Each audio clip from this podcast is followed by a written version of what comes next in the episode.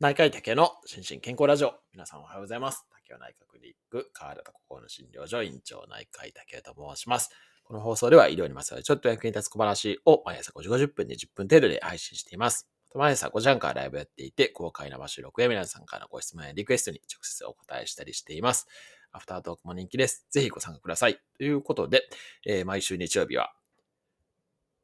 医師国家試験クイズの日ですけれども、えー、今日も皆さん一緒に取り組んでいただけたなというふうに思います。今日取り上げるのはですね、第115回の医師国家試験の E 問題っていうのの39っていうところの問題をやりたいと思います。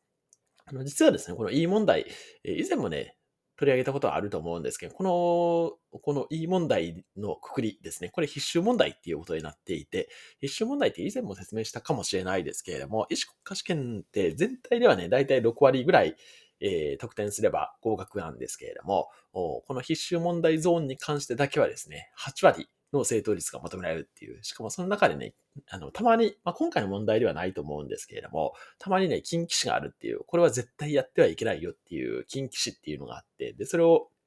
あの、踏むと、それだけで一発アウトになってしまうっていう、2問以内から、はい、いう、ちょっと危険なゾーンになっていて、ただ、あの、正答率も求められるっていう、そんなゾーンになっておりますので、あの、問題としてはね、比較的こう、ベーシックな問題が多いんですけれども、ただ、あの、これだけは絶対知っておかないといけないよみたいな問題も結構あるっていう、そんなゾーンです。はい。ということで、問題をやっていきたいと思いますけれども、えー、問題。えー、今日も事例の問題ですね。70歳の女性、えー、腰背部痛を主訴に来院した、えー、腰と背中の痛みですね。えー、1年前に右の乳がんで、えー、乳房切除術を受けたが、その後、肝、肺、および腰椎ですね。腰の腰骨ですね。に転移が認められていた。え、薬物による抗がん治療を選択せず、自宅、え、通院せずに自宅での療養を希望した。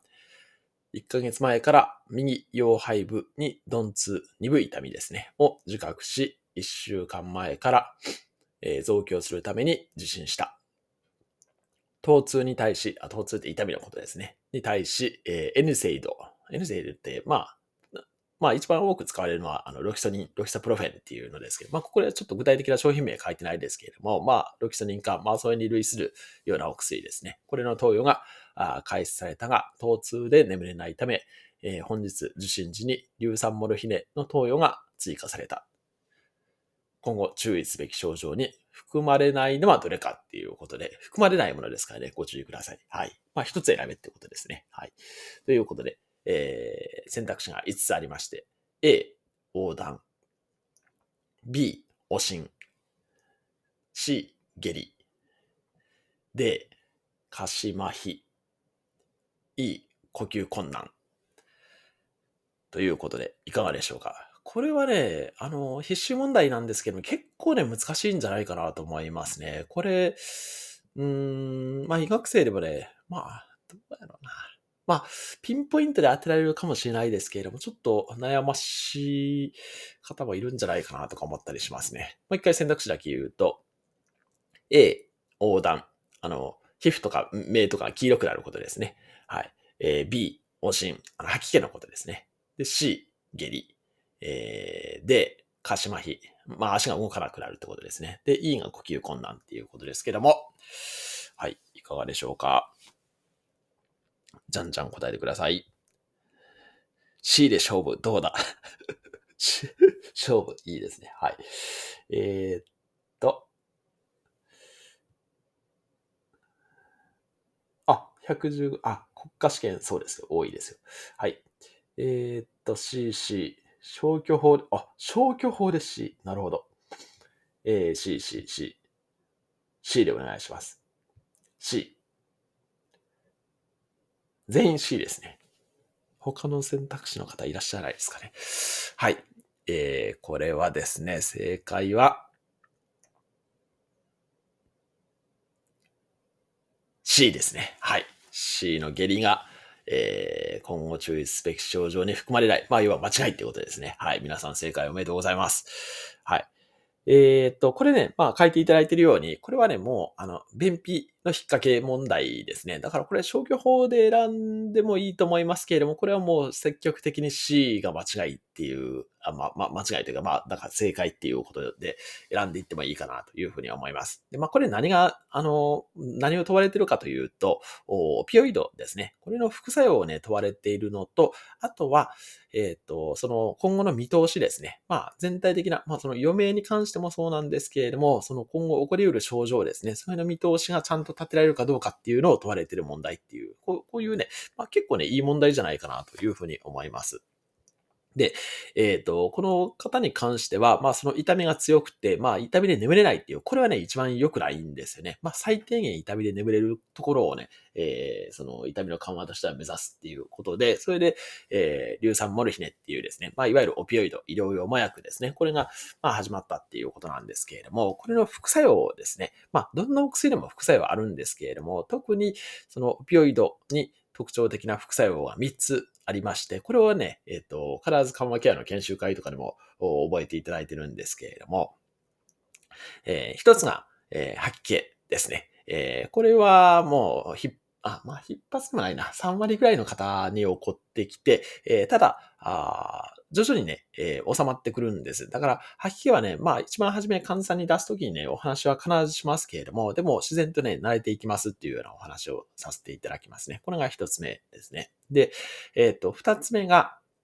便秘ですね。これはね、えっと、もうほぼ必発で、えー、これはね、逆、あの、吐き気と違って良くならないんですね。あの、体勢がつかないっていうふうに言いますけれども、だから、あの、オピオイドですね。こういう医療用麻薬を飲んでる方に関しては、まあ、ほぼすべての方に、あの、何らかの下剤ですね。これを一緒に使っていくっていうことが必須になります。はい。で、三つ目がですね、えー、眠気ですね。これも、あのー、まあ、特にえー、飲み始めの初期の時に多いんですけれども、徐々に慣れていきます。ただ、量が多すぎたりするとですね、まあ、眠気を超えてですね、その呼吸抑制って言って、呼吸がね、えー、減ってしまったりとかっていうような副作用もあるので、その眠気がね、異常に強い場合にはちょっと量が適切かどうかっていうのを見ないといけないんですけれども、まあ、いずれにしてもこの吐き気と便秘と眠気ですね。これが3つの大きな副作用ということになっていて、だから、B は起こり得ることですね。まあ、あの、今日から硫酸モルヒネが開始されたっていうことで、まあ、吐き気に注意しましょうよっていう説明はね、まあ、必ずしますよね。はい。っていう感じです。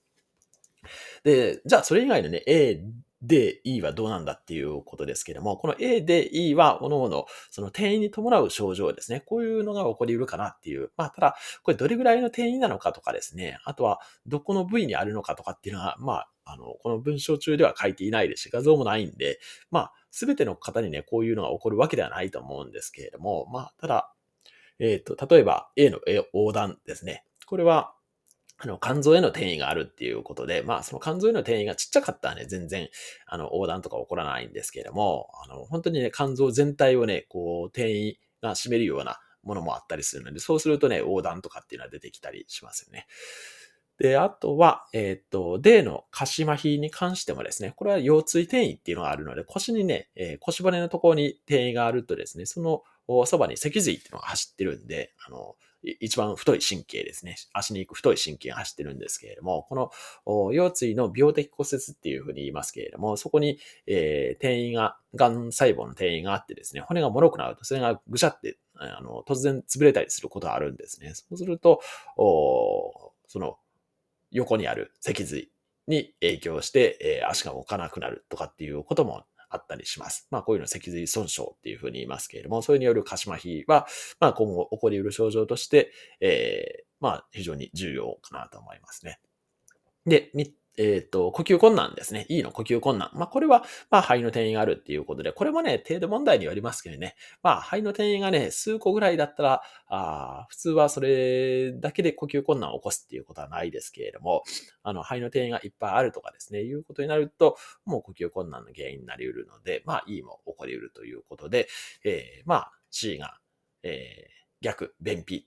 であれば、まあ正解なんですけれども、下痢って書いてあるのはこれは間違いという、そんな感じになりますね。はい。っていう、こんな感じでですね、まあ、あの、お薬使うときには必ず副作用にはね、注意しますし、まあ、患者さんにも説明するというのと、あとは、本当にね、緩和ケアでは、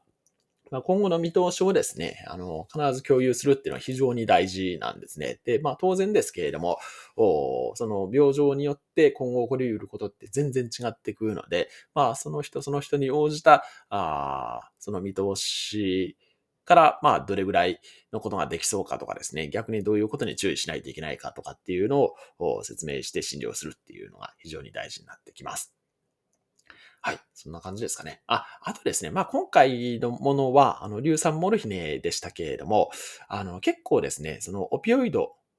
に関しては、あの、今、整形外科とかでもですね、出されるんですね。これ、あの、トラマドールっていうもので、あの、非常に、えっ、と、まあ、その医療用麻薬なんですけれども、麻薬の処方箋っていうのがなしで使えるっていうので、結構ね、あの、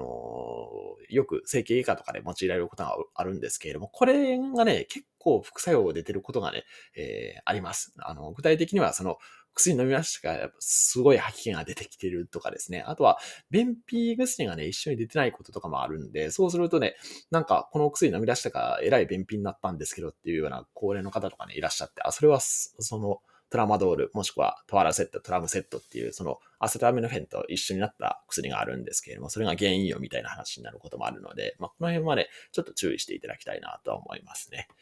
はい。ということで、何かの参考になれば幸いです。では、今日も幸せな一日でありますように、お相手は内科医の竹でした。興味津々。